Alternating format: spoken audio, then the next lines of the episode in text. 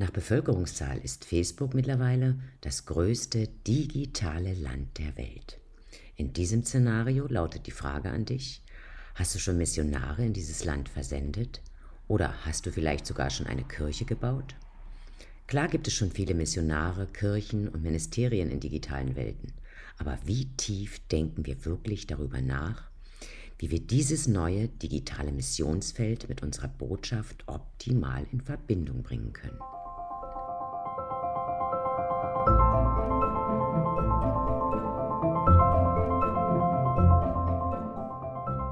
Hast du eine digitale Strategie? Wie viele Firmen haben wirklich einen strategischen Plan für die Missionierung über soziale Medien wie Facebook, LinkedIn, Twitter, Instagram und so weiter, abgesehen davon, dass sie versuchen, mehr Likes und damit mehr Follower zu bekommen? Nachdem ich in den letzten Beiträgen die digitale Landkarte vorgestellt, über digitale Dilemma gesprochen habe und versucht war, dir eine Idee von der digitalen Zukunft zu geben, denke ich, ist es an der Zeit, nicht mehr über geografisch begrenzte Missionen nachzudenken, sondern über digitale Möglichkeiten. Was glaubst du? Aus meiner Sicht gibt es riesige digitale Länder, die nur darauf warten, deine Botschaft zu hören. Fang heute damit an, Geschichte zu schreiben. Was du aus 3000 Jahren Bibel lernen kannst. Keiner war am Anfang dabei, als Himmel und Erde entstanden sind. Wenn die Bibel auf den ersten Seiten dennoch diesen Vorgang beschreibt, kann es sich also nicht um ein Protokoll tatsächlicher Ereignisse drehen. Schon gleich auch nicht um eine wissenschaftliche Erklärung. Niemand muss dennoch den Jahrtausenden alten Texten vorwerfen, dass sie nicht zu den heutigen Erkenntnissen passen, zumal heutige Erkenntnisse auch immer nur derzeit beste Erkenntnisse sind und meist nur so lange gelten, eben bis es neue gibt dass die Erde eine Scheibe war oder ist, galt lange Zeit auch als beste Erkenntnis, ebenso, dass sie der Mittelpunkt des Universums sei. Beste Erkenntnisse kommen und gehen. Hauptanliegen der meisten Weltreligionen ist es, dass Menschen Gott suchen, um mit ihnen in Verbindung zu treten. Und die christliche Mission liefert wirklich ein gutes Beispiel, um Visionen und Missionen zu verstehen. Diese Mission der Christen ist, bestimmte Zielgruppen oder auch Gebiete mit der Botschaft Christi in Berührung zu bringen. Teil der Strategie ist es, Missionare zu entsenden, um unter anderem zehn Gebote als Leitprinzipien zu verbreiten. Wie jeder Missionar, der in die Welt zieht, um Menschen, Gemeinschaften und ganze Gesellschaften zu überzeugen, brauchst du deshalb eine Vision, also den Grund, das Warum, du dich auf diesen Weg gemacht hast, warum du existierst und warum sich Menschen in und für dein Anliegen bei deiner digitalen Mission unterstützen sollen. Deine Vision kannst du schriftlich in der Mission festlegen. Damit schaffst du dir einen Anfangs- und Orientierungspunkt für deine Unternehmensstrategie, also wie du dieses Ziel erreichen willst. Doch bevor du deine Strategie entwickelst, solltest du in der digitalen Welt herausfinden, wer du selbst eigentlich bist. Dabei hilft dir das Leitbild, denn es zeigt dir, wie und in welchem Rahmen, also deiner Werte, du eben digital handeln willst. Beim Leitbild geht es also mehr um das, was sein soll, als um das, was implizit, also in dir und in deinen Gedanken vorhanden ist. Mit deinem Leitbild kannst du also Werte und Normen, die für dich gelten sollen, explizit, also unmissverständlich formulieren. Ein einfaches Arbeitsbuch zur Formulierung deiner Mission findest du auch hier im unterhalb des Podcasts in der Beschreibung zum Download. Warum brauchen wir also eine digitale Strategie? Eine digitale Strategie basierend auf selbstinszenierter Forschung nach neuesten Trends und Technologien gibt dir eben eine klare Richtung, um deine Geschäftsziele auch online auf strategische Weise zu erreichen und damit bessere Entscheidungen zu treffen. Eine gut geplante digitale Strategie, die sich an deinen Geschäftszielen ausrichtet und diese unterstützt, schafft die Grundlage für nachhaltiges Wachstum hin zu einem modernen Digital by Default Unternehmen. Ein Unternehmen, das stets auf alle Überraschungen vorbereitet ist, die fast täglich digital neu geboren werden. Das Web, soziale Medien mobile Erreichbarkeit, das Internet der Dinge und Blockchain haben unser Leben und die Arbeitswelt verändert. Die Auswirkungen des Digitalen sind inzwischen so tiefgreifend, dass es ganze Branchen wie Medien oder den Einzelhandel komplett aus den Angeln gehoben hat. Markennamen wie Nokia, Kodak oder Quelle sind Opfer des digitalen Wandels geworden, denn sie waren entweder zu langsam oder zu stur, sich der neuen digitalen Landschaft anzupassen.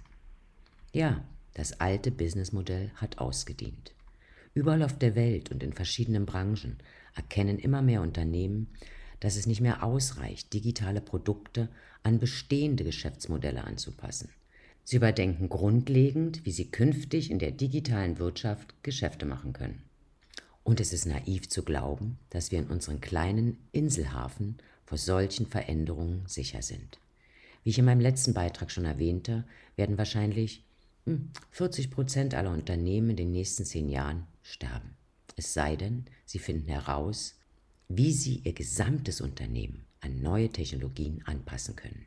Denn die Wahrheit ist, dass fast jedes Unternehmen noch mit Geschäftsprozessen arbeitet, die in einigen Fällen ja hunderte Jahre alt sind. Doch diese Prozesse unterstützen den neuen vernetzten Verbraucher eben nicht mehr und damit ermöglichen sie neuen modernen Anbietern den Markteintritt. Einige Unternehmen mögen diese Bedenken nicht als unmittelbare Bedrohung ansehen, aber Selbstzufriedenheit hat bereits in der Vergangenheit den Untergang vieler Unternehmen bewiesen, die mit Neuerungen konfrontiert waren. Der vernetzte Verbraucher wird im Falle von Selbstzufriedenheit andere Optionen in Betracht ziehen und zudem mehr von den Firmen erwarten, mit denen er interagiert. Das alte Business wie gewohnt heißt ab sofort nicht mehr eine Richtung für dein Unternehmen einschlagen und diese Strategie jährlich nur zu überprüfen, sondern es heißt, du musst dich ständig an neue Veränderungen anpassen, Risiken gegen Nutzen abwägen, bewerten, kommunizieren, teilen und zusammenarbeiten, erweitern, neu lernen, experimentieren und vor allem deinen Kunden zuhören. Eine digitale Strategie meint auch nicht unbedingt nur IT, denn IT ist nur Teil dieses Spiels. Wo sich die IT in der Vergangenheit auf Technologie konzentriert hat, betrifft digital praktisch jeden Aspekt deines Unternehmens. Und die Fähigkeit, sich an diese Veränderung anzupassen, hängt von einem firmeninternen kulturellen Wandel ab. Neue digitale Tools und Software, von denen ich im nächsten Beitrag eine, einige vorstellen werde, können dir dabei helfen, effizienter zu arbeiten, neue Kunden zu erreichen und bessere Einblicke zu gewinnen. Diese Vorteile wirst du jedoch nur umsetzen können, wenn du oder eben die mit der Nutzung dieser Tools beauftragten Mitarbeiter das alles mit der richtigen Strategie und deiner Unterstützung tun. Digital ist auch mehr als nur Technologie. Ja, viele Unternehmen sind natürlich bereits digital, indem sie ein paar digitale Elemente in ihre bestehenden Geschäftsmodelle eingebaut haben. Da gibt es dann eine Facebook-Seite, ein paar Posts auf Instagram oder LinkedIn und es werden E-Mails an vielleicht gekaufte Listen versendet, wenn ein neues Produkt oder eine neue Dienstleistung gestartet wird. Alles schön und gut, doch dieses Vorgehen ist nicht ausreichend und übersieht das enorme Potenzial des Digitalen. Eine erfolgreiche digitale Strategie ist mehr als nur Technologie und sollte weit über die IT- und Marketingabteilung hinausgehen. Sie fängt bei den Menschen an und stellt die Basis für die Entwicklung von Kompetenzen und neuen Denkweisen in zum Beispiel folgenden wesentlichen Bereichen. Bei der Firmenstruktur, dass zum Beispiel die Hierarchien adaptiert werden, für Wissensmanagementsysteme und laufende Prozesse, zum Beispiel durch das Fördern der Zeitreduktion, der Kostenreduktion und der Qualitätssteigerung, bei der digitalen Führung, bei der digitalen Kompetenzentwicklung, die laufend stattfinden muss, bei bestimmten Leistungsindikatoren, zum Beispiel durch Maßnahmenkataloge, Projektpläne und Budgetkalkulationen, bei den Lieferketten, hier ist wirklich Wissen macht, um zum Beispiel die Nachfragen des Kunden besser vorherzusagen aber auch bei der Finanzorganisation, zum Beispiel für ein digitales finanzielles Zuhause, um das zu schaffen und dort eine gute Struktur zu haben. Oder über die Risiken und die Einstellung gegenüber dem Scheitern generell nachzudenken. Aufgrund der sich ständig weiterentwickelnden digitalen Technologie ist die kontinuierliche Weiterentwicklung auch ein besserer Ansatz, als zum Beispiel einmalige Fixkostenprojekte zu starten. Und jeder im Unternehmen muss wissen, was das Ziel ist. Das kann nur durch eine gut überlegte und kommunizierte Strategie erreicht werden. Ja, bis zum nächsten Mal. Alles Liebe, deine Doreen.